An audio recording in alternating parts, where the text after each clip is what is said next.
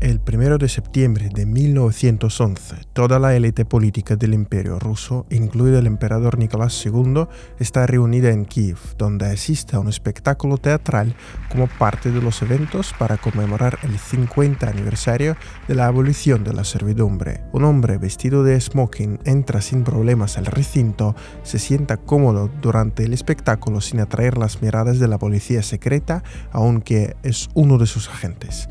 Durante el se acerca al foso de la orquesta donde hablan tres hombres más. Una vez allí, saca una pistola Browning de su saco, dispara dos veces a un sujeto de barba y lo hiere de muerte. Tras recibir los balazos, el herido se sienta pesadamente sobre su butaca y dice, Estoy feliz de morir por el zar era Piotr Arkadievich Stolypin, presidente del Consejo de Ministros y titular de la cartera del Interior del Imperio ruso. Para poder entender la trascendencia de esta figura en la historia del país, les voy a dar un ejemplo muy concreto. El monumento en su honor está frente a la sede actual del gobierno, vigilando así de forma cotidiana a los funcionarios del Ejecutivo. Admítanlo, pocos se merecen el honor de ser eternizados de tal forma, pero Piotr Stolypin forma parte de este club privilegiado, siendo considerado como uno de los reformadores más importantes del país, con algunos incluso afirmando que fue el mejor tecnócrata en la historia rusa. Sí, tantos elogios en tan poco tiempo, por lo que algunos seguidores de nuestro podcast Duelias Rusas podrían preguntarse, ¿y por qué lo mataron entonces? Esta es la incógnita que intentaremos disipar en este episodio, que otra vez tocará el periodo previo a los acontecimientos que finalmente derivaron en las dos revoluciones de 1917 y la Guerra Civil. El futuro reformador nació en abril de 1862 en la ciudad alemana de Dresden, cuando su madre visitaba a unos familiares. Stolypin procede de una antigua familia de nobles con antecesores que, de una u otra forma, estaban vinculados con el Estado. Desde la infancia se sentía atraído por el campo de las ciencias exactas, lo que, junto con una considerable falta de fuerza física, determinó el rumbo del futuro jefe del gabinete zarista hacia la Facultad de Física y Matemáticas. Tras completar sus estudios en 1885, Stolypin arrancó su largo camino hacia la cima del poder, empezando por servir como funcionario regular de varios ministerios. En el año 1890, Stolypin se mudó acompañado de su familia a la ciudad de Kovno, hoy Kaunas, en Letonia, donde ejercía como presidente del Consejo Local de la Nobleza. Si a algunos les parece que al menos el arranque de la carrera del protagonista de hoy es aburrido, pues sí, pero no olvidemos que las ideas más relucientes nacen, por muy contradictorio que suene, de la banalidad. Y es que este puesto que Stolypin ocupó durante 13 años, así como el de alcalde de la actual ciudad bielorrusa de Grodno, le permitió al futuro dirigente del gobierno conocer de cerca los vaivienes de la vida cotidiana de todos los estratos de la sociedad. Es decir, Stolypin tuvo una oportunidad perfecta para estudiar con lupa la estructura del tejido social de la Rusia de entonces, particularmente las grietas que existían entre las diferentes capas. Aunque los años 90 del siglo XIX fueron relativamente pacíficos, la bola revolucionaria empezaba a acumularse precisamente en aquel entonces, con muchos presagiando un desenlace sangriento ante la imposibilidad de dirimir las discordias. Piotr Arkadievich se daba cuenta de ello e intentaba revertir la tendencia con todas sus fuerzas, aunque tenía por delante campos de minas infinitos que le tendían sus enemigos, algunos envidiosos o incluso la propia corte. Para entender un poco en qué situación se hallaba el país a principios del siglo XX en las posteriores decisiones de Stolypin, vamos a dar unas pinceladas muy generales sobre el campesinado, el motor del imperio que movía el país hacia adelante. Ya sabemos que la servidumbre fue abolida en 1861. Los campesinos, que representaban el 80% de la población, obtuvieron la libertad personal, lo que técnicamente se traducía en la posibilidad de desplazarse contraer matrimonio sin el aval de sus ya exterratenientes, ingresar en las filas de otras capas sociales o participar en procesos judiciales, entre otros derechos cívicos. Sin embargo, la cuestión de la tenencia de, la tierra solo se había resuelto de forma parcial, porque el campesinado tenía que seguir pagando sus cargas feudales. Para convertirse finalmente en terratenientes, los campesinos debían comprarle a la nobleza las parcelas correspondientes, que por cierto eran de menor tamaño que las que arraban antes de la reforma ya adivinan que sus bolsillos estaban vacíos encima las tierras se vendían a precios que superaban con creces su valor real, pero el Estado al menos los ayudó con el otorgamiento de un crédito con vencimientos a liquidar en 49 años. Solo tras completar este procedimiento, los campesinos podían sacar pecho y decir con orgullo que eran propietarios de su tierra. Aparte de la precaria situación agrario-financiera, otro factor a tomar en cuenta es el hecho de que el campesinado en Rusia vivía en las llamadas opshiny o comunidades, donde regía el espíritu del colectivismo con todos sus pros y sus contras. Así los terrenos permanecían en posesión de esas comunidades, lo que a menudo echaba por tierra casi cualquier posibilidad de que aparecieran unidades productivas rentables. Además, las parcelas a menudo cambiaban de dueño, por lo que las familias de campesinos apenas tenían motivos para maximizar la eficiencia del cultivo en esos lotes. O sea, si esa tierra no me pertenece a mí, ¿qué sentido tiene invertir en ella si mañana vendrá otro? ¿De dónde viene ese reparto constante de tierras? Pues como ya les decíamos, incluso tras saldar el crédito con el Estado, los campesinos poseían terrenos de menor tamaño que antes, por lo que la redistribución periódica servía como una palanca de compensación. Los defensores del sistema de comunidades argumentan que estas formaciones representaban la base de apoyo del régimen monárquico, al tiempo que aglutinaban el campesinado en un rebaño capaz de defenderse de las fauces de otros terratenientes, pues a fin de cuentas servían de símbolo espiritual de aquella Rusia imperial que se desvaneció para siempre. Sin embargo, en cierto modo, esas mismas comunidades frenaban el avance económico-social y no permitían al país dar el empujón necesario para eclipsar las desavenencias políticas, ayudando a evitar el sangriento conflicto civil. Y fue aquí donde Piotr Stolypin entró en escena. En 1903 le nombraron gobernador de la provincia de Saratov, uno de los graneros del imperio con unas 150 fábricas, 11 bancos y 16.000 unidades productivas. En los tres años que Stolypin estuvo al frente del Ejecutivo, la región enfrentó la primera revolución rusa de 1905-1907. A grandes rasgos, aquella revuelta estalló por las controversias que se habían colado por todos los estamentos de la sociedad, un campesinado pobre y sin tierra, un proletariado que trabajaba en condiciones a menudo infrahumanas, una burguesía sin representación política alguna. Añadan a eso la frustración por la guerra perdida contra Japón y la matanza de manifestantes pacíficos en las puertas de la residencia del zar, conocida como Domingo Sangriento. Y claro, encima de toda esa olla a presión estaba Nicolás II Sí, es un personaje histórico por el que sientes simple piedad humana y cada vez que llegas a la parte en la que los bolcheviques lo fusilan a él y a su familia, se te hace un nudo en la garganta. Pero hay un hecho innegable, fue uno de los gobernantes más débiles de toda la historia rusa, preso de las luchas intestinas de los clanes que lo rodeaban. La primera revolución estuvo marcada por un nivel sin precedentes de terrorismo político. Miles de estadistas asesinados, incluidos gobernadores, policías de alto rango e incluso ministros. El imperio estaba sumido en una verdadera guerra y la región de Saratov no era la excepción. Sin embargo, Stolypin pudo domar la furia y sobrevivir a varios intentos de asesinato. Obviamente, en San Petersburgo no tardaron en enterarse de los éxitos del gobernador de Saratov en abril de 1906 Piotr Arkadievich fue nombrado ministro del Interior del Imperio ruso, el cargo más decisivo de todo el gabinete, pero el más peligroso también. Seis meses antes, el imperio había empezado a abrir las válvulas para distender a la sociedad. Así, en octubre de 1905 se adoptó el llamado Manifiesto de Octubre, que garantizaba los derechos civiles básicos y sentaba, junto con otros documentos, las bases para la creación de la Duma estatal. Eso no significa que Rusia pasara a adoptar un régimen de monarquía constitucional al estilo británico, dado que el zar seguía conservando el núcleo de su poder y el parlamento estaba lejos de tener facultades como para arremeter contra las decisiones del emperador. Sin embargo, era un giro radical para el país, donde durante siglos reinó la monarquía absoluta. Ahora, al menos en los papeles, existía una especie de sistema de frenos y contrapesos, y Stolypin, como ministro del Interior, y a partir de julio de 1906, como jefe del gobierno, se convirtió en la cabeza de turco para los diputados que lo abucheaban cada vez que subía el atril.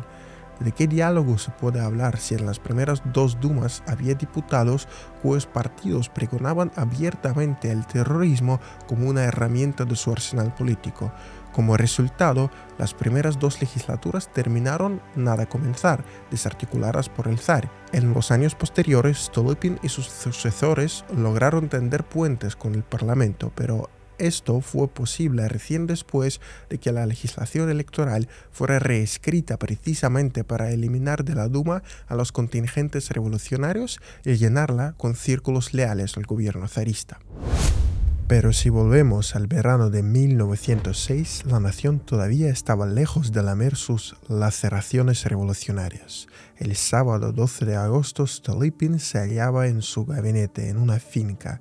Sí, era una jornada de trabajo para Piotr Arkadievich, el denominado día de recepción, cuando ciudadanos, o mejor dicho, súbditos del zar, podían ir y presentar sus quejas. Dos hombres disfrazados de gendarmes llegan a la residencia de Stolypin y llaman de inmediato la atención del ayudante del premier, porque sospechosamente llevaban sus carteras a la altura del pecho. Tras cuenta de que habían sido descubiertos, los visitantes se echan a correr hacia la sede y tiran sus bolsos al suelo, provocando un enorme estallido con un saldo de decenas de muertos y heridos, incluidos dos hijos menores de Stolypin. Mirando a mi alrededor, vi con horror donde hasta recién estaba la puerta que iba a abrir un enorme agujero en la pared y debajo de él, a mis pies, el terraplén del río, recordaba en sus memorias la hija de Stolypin, María.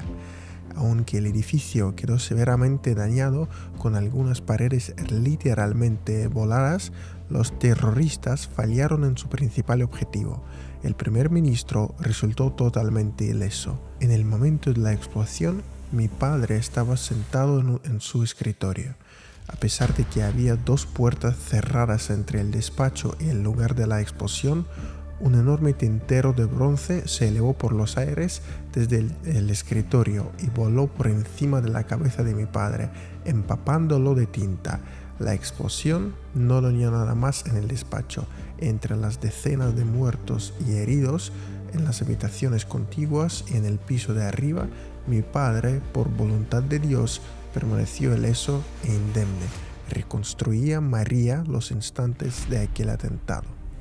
En este contexto fue muy peculiar la reacción de Nicolás II, cuyas relaciones con Stolypin eran una verdadera montaña construida pico y bajada, puesto que el zar le ofreció a su primer ministro una recompensa monetaria por las afectaciones a sus dos niños. No vendo la sangre de mis hijos, respondió Stolypin. Las medidas que Stolypin adoptó luego fueron la contundente respuesta de un Estado que quería cortarle el aire a los terroristas. La clave estaba en la introducción de tribunales marciales que permitían enjuiciar a los acusados de terrorismo en un lapso de 48 horas y ejecutar la sentencia en 24 horas más. El Estado puede, el Estado debe, cuando está en peligro, dictar las leyes más estrictas y excepcionales para protegerse de la decadencia. Hay, señores, momentos aciagos en la vida del Estado, cuando la necesidad estatal está por encima de la ley y cuando es necesario elegir entre la integridad de las teorías y la integridad de la patria.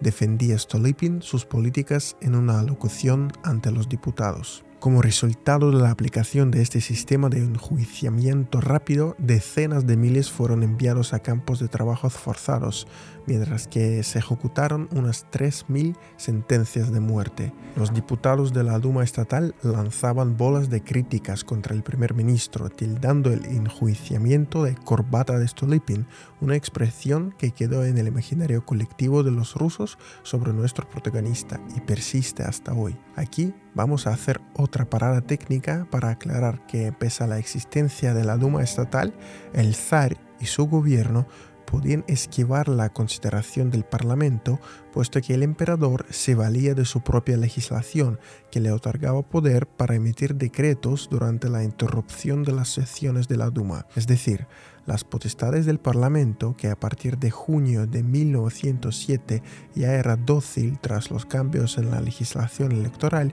eran muy pero muy reducidas. Encima, las leyes orgánicas postulaban directamente que el emperador tenía en sus manos el supremo poder autocrático. Algunos podrían preguntarse, ¿para qué tantos detalles en una biografía sobre Stolypin? Pues para que lo sepan y en parte para desvelar el mito de que en Rusia no había vida política, pues como ven, todo bullía y Stolypin, siendo defensor acérrimo de la monarquía, tenía que navegar en esas aguas turbulentas. En noviembre de 1906, Stolypin lanzó su reforma insignia que atendía la cuestión más relevante de todas, la tierra, en resumidas cuentas, la reforma agraria buscaba poner paulatinamente fin a la comunidad campesina, permitiendo la salida libre de los campesinos a los que el Estado incentivaba a agarrar sus propias tierras y comprar más parcelas. Para poner un ejemplo más cercano a nuestras audiencias, digamos que Stolypin buscaba crear un granjero autosuficiente al estilo del ranchero estadounidense, que maximiza los ingresos de sus tierras, las abona con fertilizantes y arra usando maquinaria cada vez más decisivamente. Otra pieza de la reforma consistía en la expulsión de cientos de miles de campesinos de la sobrepoblada parte central del país y su relocalización en los vastos territorios de Siberia y Lejano Oriente se estima que de 3 millones que se fueron, unos 500.000 volvieron por no haberse podido adaptar a las nuevas condiciones, incluidas las climáticas. Entre el inicio de la reforma agraria y la muerte repentina de Stolypin pasaron cinco años el primer ministro entendía perfectamente que los primeros resultados serían moderados y el éxito aparecería en el horizonte varias décadas después. Pese al bombardeo constante de críticas desde todos los lados, Stolypin confiaba en su plan, que mejoró la productividad y cientos de miles de campesinos se liberaron de la tutela paralizante de sus comunidades se convirtieron en propietarios independientes aportando al crecimiento económico del país que llegó a su auge en 1913, el último año de la relativa tranquilidad en Rusia y en el mundo en general. Sí, no se trató de un súbito despegue económico ni de un cambio vertiginoso, pero aquella reforma agraria que hoy día sigue siendo objeto de debates históricos marcó un cambio. Revolucionario, no. Evolutivo, sí. Luego de alcanzar un pico en las relaciones con Nicolás II, Stolypin paso a paso se fue convirtiendo en un personaje incómodo para el zar, que se inclinaba cada vez más en favor de los que le decían que no era él quien gobernaba, sino Stolypin. Esas intrigas enfriaron al máximo las relaciones entre dos estadistas, lo que se reflejó en una serie de iniciativas de Stolypin que el emperador desechó. Por ejemplo, el jefe del gobierno le propuso a Nicolás II abolir la zona de asentamiento de los judíos, que solo tenían permitido vivir dentro de regiones establecidas con unos pocos a los que se les permitía residir en ciudades de la parte central. Como consecuencia, los judíos se integraban en masa a facciones revolucionarias y atentaban contra los comisarios del gobierno. Stolypin quería poner al menos aparte de los judíos del lado del zarismo, pero el zar fue firme en su rechazo. La crisis entre Stolypin y el emperador llegó a su punto más agudo en marzo de 1911, cuando el primer ministro promovió una ley que ampliaría los derechos de la minoría rusoparlante de las regiones occidentales del país.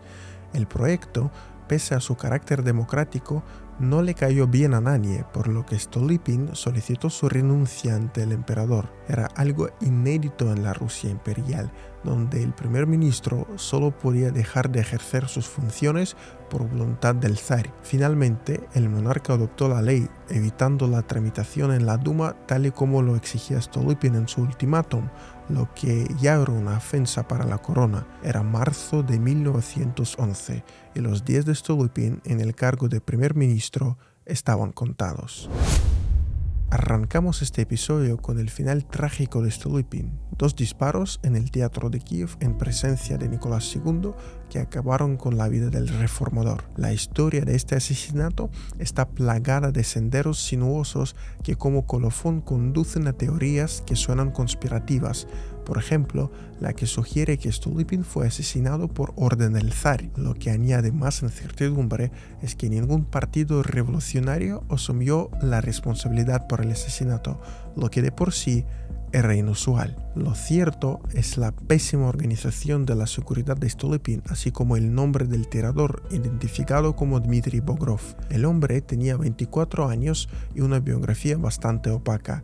Apasionado por las ideas del anarquismo, se convirtió en un agente doble del servicio de seguridad del zar en Kiev. Uno de los detalles que apuntarían a la propia policía secreta como autor intelectual del asesinato es el hecho de que Bogrov recibió la entrada al teatro de los propios agentes. Los oficiales de seguridad investigados en el marco del caso dijeron que Bogrov les tendió una trampa al hacerles creer que no él, sino uno de sus compañeros en el partido anarquista estaba planeando asesinar a alguien de importancia. Sin embargo, las pesquisas posteriores no dieron con ningún otro implicado, por lo que las historias de Bogrov de que quería ayudar a evitar el asesinato fueron un mito pero lo que sí genera versiones contrarias a que el asesinato de Stolypin fue una venganza individual de Bogrov y que no había un complot entre los agentes de seguridad son los hechos siguientes. Bogrov fue ejecutado unas dos semanas después del atentado, lo que levanta la sospecha de que los responsables de la seguridad del zar simplemente buscaban borrar las huellas.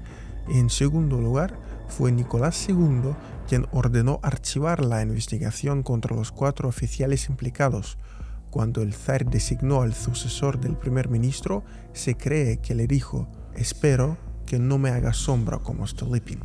Después de haber traicionado repetidamente al Stolypin y de haberle colocado en una posición de indefensión frente a enemigos manifiestos y encubiertos, el adorado monarca no buscó ocasión para presenciar el entierro del asesinado, sino que encontró una oportunidad para detener el caso de connivencia con los asesinos, resumía el famoso jurista de entonces, Anatoly Koni.